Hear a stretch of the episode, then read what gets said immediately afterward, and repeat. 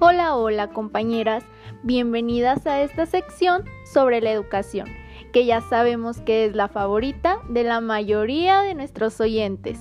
Pero cuéntenme, ¿cómo se encuentran? Quisiera saber si están listas porque será una conversación bastante amplia.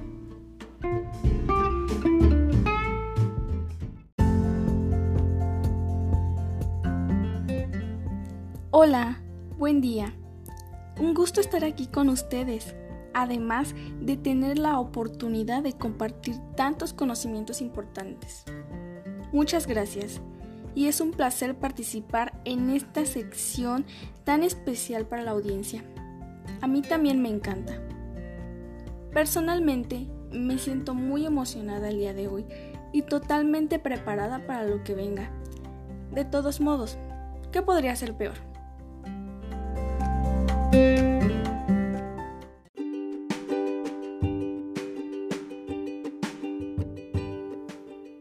Hola compañeras, es un placer estar con ustedes y qué mejor que abordando un tema tan interesante como es el de la educación. Por eso mismo también me encuentro muy emocionada por saber un poco más sobre este tema y sus experiencias. Y bueno, con la infinidad de situaciones que en este ámbito se pueden presentar, pues estoy muy ansiosa por escucharlas y compartir un poco de las aportaciones de cada una.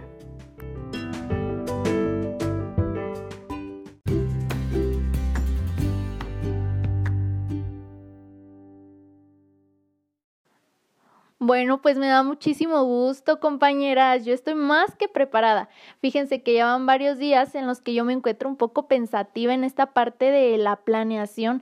Hace varios tiempo tuve la oportunidad de platicar por videollamada con una maestra de CAM y déjenme decirles que me dejó en modo impactada con sus respuestas.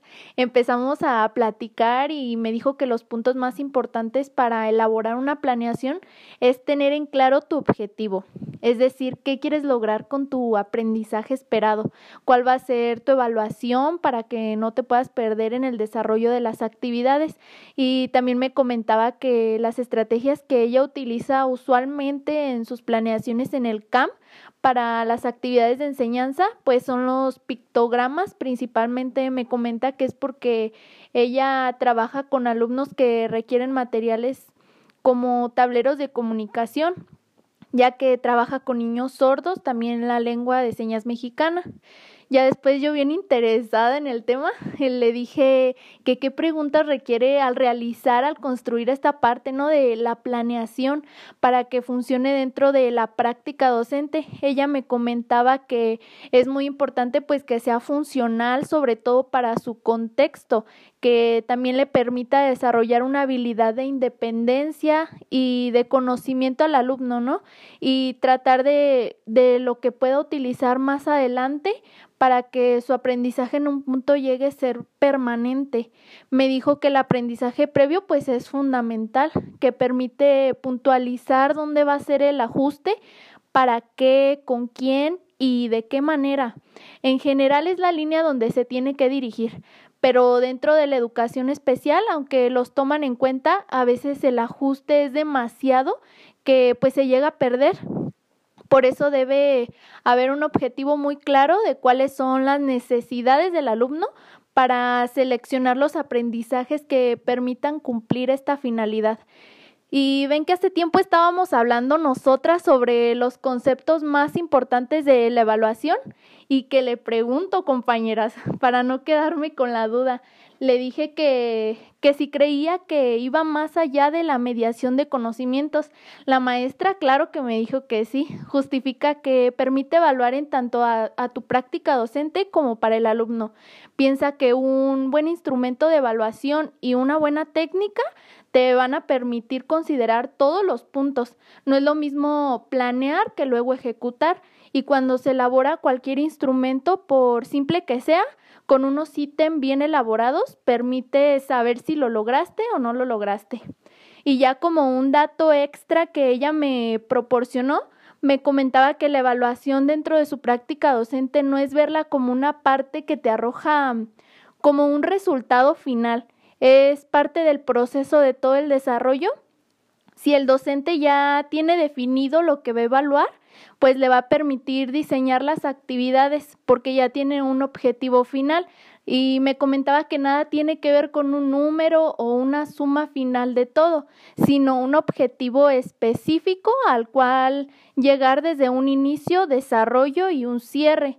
Lo que más destacó fue cómo evalúa y registra también los, los, avances y las dificultades de los alumnos a lo largo del ciclo escolar. Me mencionaba que primero hace una evaluación diagnóstica.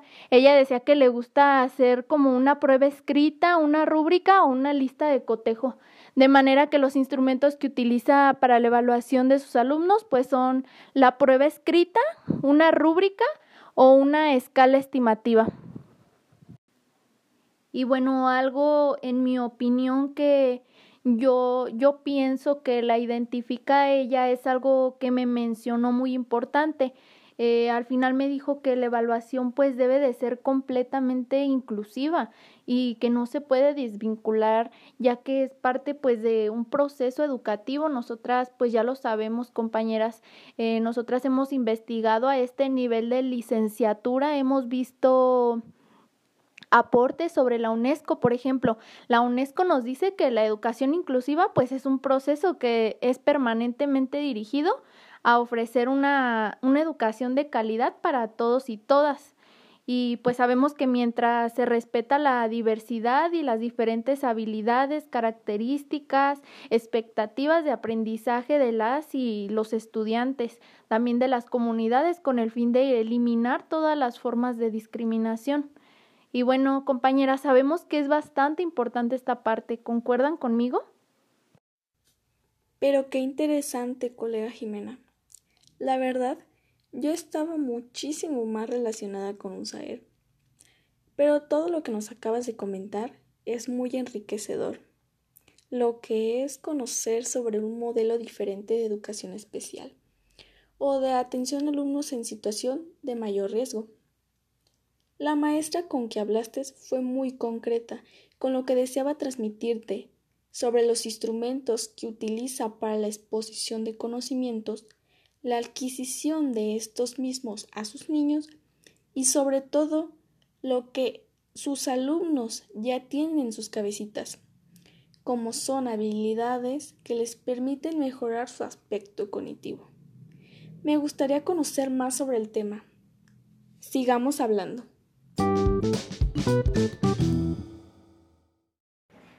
Oye Jimena, sí que concuerdo contigo, ¿eh?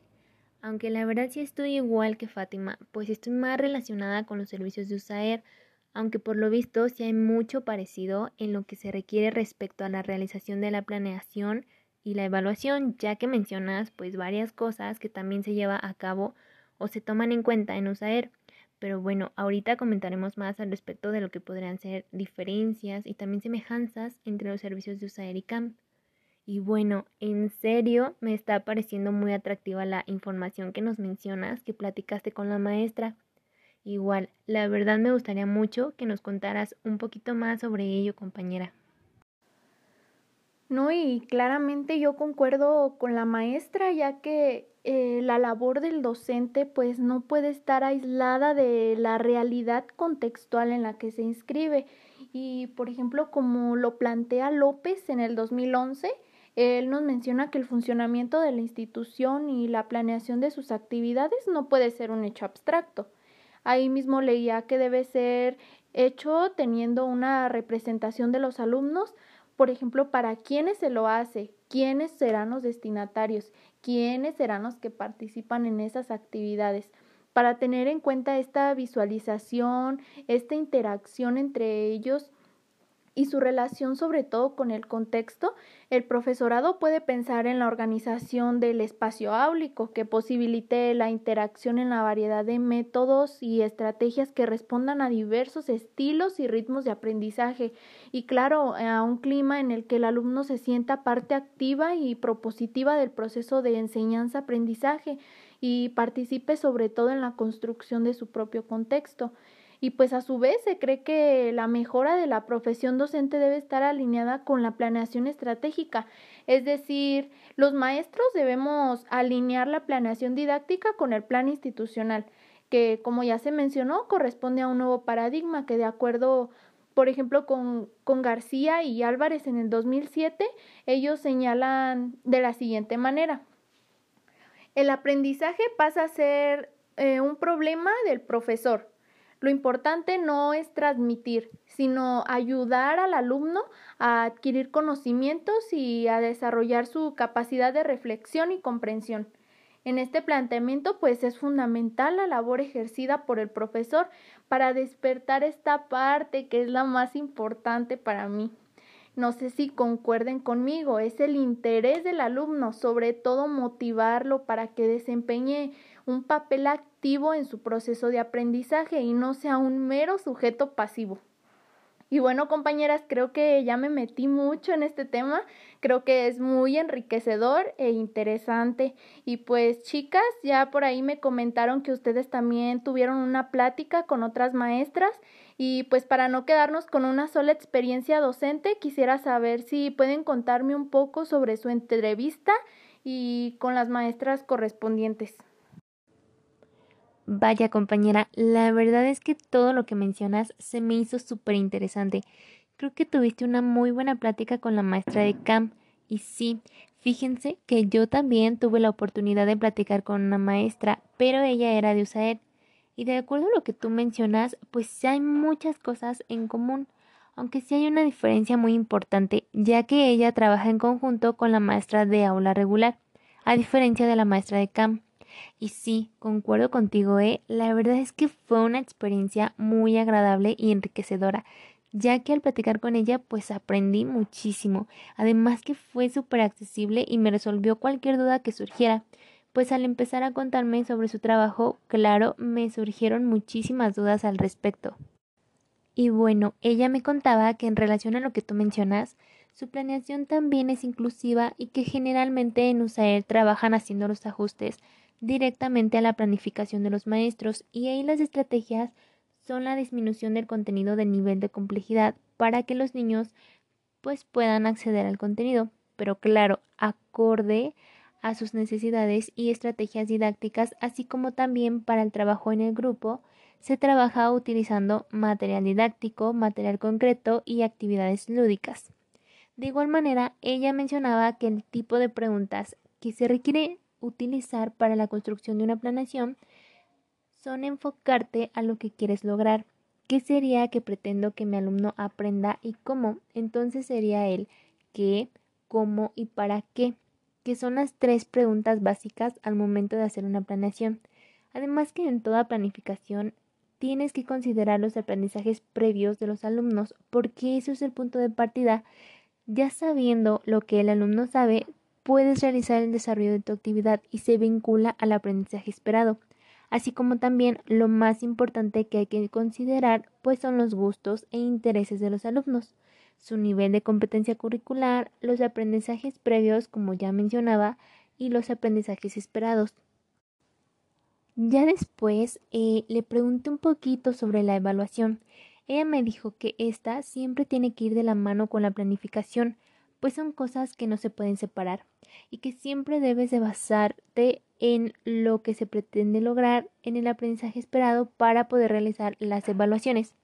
La evaluación no es propiamente para los alumnos, sino que también nos sirve a nosotros como docentes para retroalimentar las actividades que estamos haciendo adecuadamente y lo que se tiene que reforzar. Entonces es una transformación importante en la práctica. Le pregunté que entonces ella cómo evalúa y registra los avances y las dificultades durante el ciclo escolar. Ella me comentó que ellos evalúan mediante rúbricas tanto de aprendizajes esperados como conductas o actitudes de los alumnos. Se registran en su carpeta de evidencias, se le da seguimiento, pero más que nada se utilizan instrumentos de evaluación concretos en USAID los maestros no pueden evaluar a un alumno con discapacidad de la misma manera que valoran a los demás, porque pues su nivel de logro es diferente. Además, la evaluación se realiza en conjunto con el maestro de aula regular, ya que con los ajustes que se le dan se propone entre los dos qué es lo que se tiene que evaluar y también muchas veces para las calificaciones se consideran tanto las actividades en el aula de recursos como las actividades que se trabajan en el aula regular. Y bueno, los instrumentos que se realizan para la evaluación son rúbricas, escalas estimativas, listas de cotejo y bueno, todo depende también de la actividad que se realice y de lo que se quiera evaluar. Se toman acuerdos con el maestro de grupo ya que es un trabajo en conjunto y entonces se platica la situación de cada alumno, los avances que ha tenido, los logros y en base a ello se estima una calificación y con la evaluación te das cuenta de los aprendizajes que todavía necesitamos reforzar. Luego, abordando un poquito el tema de las implicaciones que podrían presentarse respecto a la planeación y la evaluación en cuanto al logro de la inclusión, pues ella mencionaba que la mayor dificultad podría ser a lo mejor el trabajo en grupo regular, porque es complicado como tal considerar todos los estilos o ritmos de aprendizaje en niveles curriculares. También necesitas conocer muy bien los planes y programas de estudio para saber cómo es que puedes utilizar uno en lugar de otro. Y por último, también hablamos sobre la evaluación que favorece la inclusión educativa si se trabaja de manera adecuada, porque la evaluación tiene que ir de la mano también de los aprendizajes esperados. Entonces, si trabajas la evaluación conforme a los ajustes que uno realiza, pues entonces sí será inclusiva. Y bueno, por otro lado, también rescatando los que nos menciona la Comisión Nacional CEP-SNTE de carrera magisterial, se relaciona y se reafirma lo que dice la maestra, ya que aquí se menciona que el logro de los alumnos se valorará en función de los conocimientos, habilidades, competencias o aprendizajes esperados durante el ciclo escolar, los cuales se identificarán a partir de la diferencia entre la evaluación inicial y la evaluación final, tal como lo mencionaba la maestra.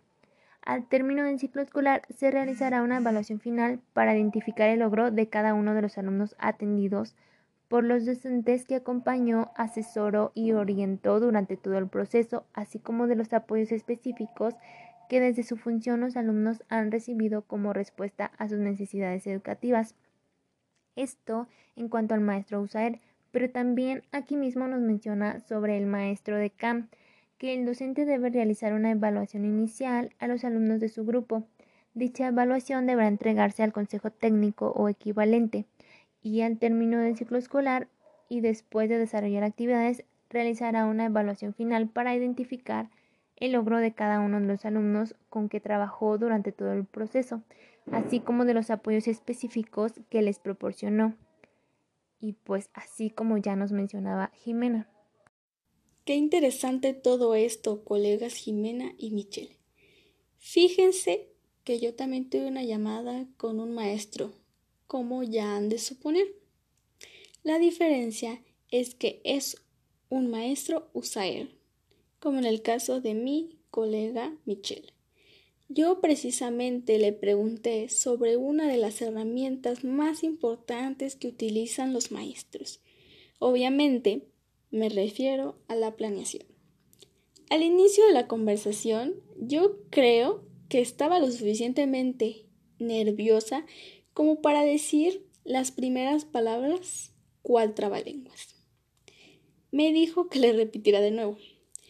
Y ahí fue donde le pregunté de una manera más lenta y serena. ¿Cuáles son los puntos más importantes para usted a la hora de elaborar su planeación? Ya dándome a entender, él me dijo que los dichosos puntos son cuestionamientos que se hace a sí mismo. ¿Qué quiero? ¿Por qué? ¿Para qué? ¿Y cómo? Y que ya sobre la marcha el material o los recursos son de suma importancia para poder llevar a cabo toda su secuencia didáctica. Otro comentario muy parecido a esto que platican es que dentro de la conversación el maestro me dijo también la importancia de tomar en cuenta los conocimientos previos de los niños, ya que esto indica de dónde se puede empezar la clase, cómo abordarlo, qué dominan y qué no. Cómo ayudarlos a mejorar estos esquemas cognitivos que ya tienen sus alumnos. Quedé anonanada, compañeras. Y como la conversación estaba interesante, pues quise despejar una duda mía. Allí fue donde le pregunté que si todos estos instrumentos, como son la planeación y la evaluación, simbolizan solamente una prueba, o si para él es riqueza de experiencias como ajustes futuros que puede tomar en cuenta. Pensó un poco y me dijo que era una pregunta muy buena, porque no solo es una prueba o una herramienta que los maestros usan para la mediación de conocimientos, sino que también los hace crecer como docentes por obvias razones, porque, como comenta la maestra que conversó con mi colega Jimena, no es lo mismo planear que luego ejecutar. Me comentó que al ser maestro de USAER, sus formas de ayudar están más limitadas que en CAM y que en muchas ocasiones lo frustra porque debe adaptarse al profesor regular con el que colabora. Tener en cuenta que los niños no son suyos, ni las planeaciones en su totalidad. Es decir, que es un trabajo conjunto en el que el más flexible aquí tiene que ser los maestros USAER. También, como comentan, recuerdo que me dijo sobre sus evaluaciones. Normalmente, este docente utiliza pruebas poco estandarizadas más flexibles, en las que el niño pueda manejar los materiales y demostrar, aunque sea un poco, de su aprendizaje. Es decir, que la evaluación no sea dura para él y que todo esto va de la parte con la educación inclusiva, como dice la maestra que habló con Jimena. Porque la educación, al ser un derecho y se habla no solo de ejercerla, sino también de que sea en calidad, que cubra las necesidades de cada niño, pues debe ser totalmente diversificada y adaptada. Un proceso difícil, pero muy satisfactorio con los resultados. Siempre es tan interesante la labor de los maestros. Y no solo del aula regular, sino también aquellos que practican la inclusión educativa. Michelle todo esto que nos cuentas también concuerda mucho con lo mío, como podemos darnos cuenta, ya que entrevistamos a un docente de la misma área que es USAER. Pero podemos tener un ejemplo distinto del trabajo, como es el de la colega Jimena, quien tuvo la oportunidad de hablar con un ejemplar de CAM. Sin embargo, todos estos maestros saben la importancia de la inclusión para que la educación se ejerza y sea sobre todo de calidad, además de significativa en cada niño. Y pues efectivamente, compañeras, el papel del maestro no solo consiste en simplemente la realización de los conceptos abstractos, ni la transmisión. Va mucho más allá de eso, como es la adquisición del alumno, pero más aún el hecho de que todo este contexto todas estas herramientas y dentro de las herramientas la cuestión central es organizar las situaciones de enseñanza de forma que sea posible personalizar las experiencias de aprendizaje comunes, es decir, lograr el mayor grado posible de intervención y participación de todos los alumnos, sin perder de vista las necesidades concretas de cada uno. Como dice Blanco en 1999.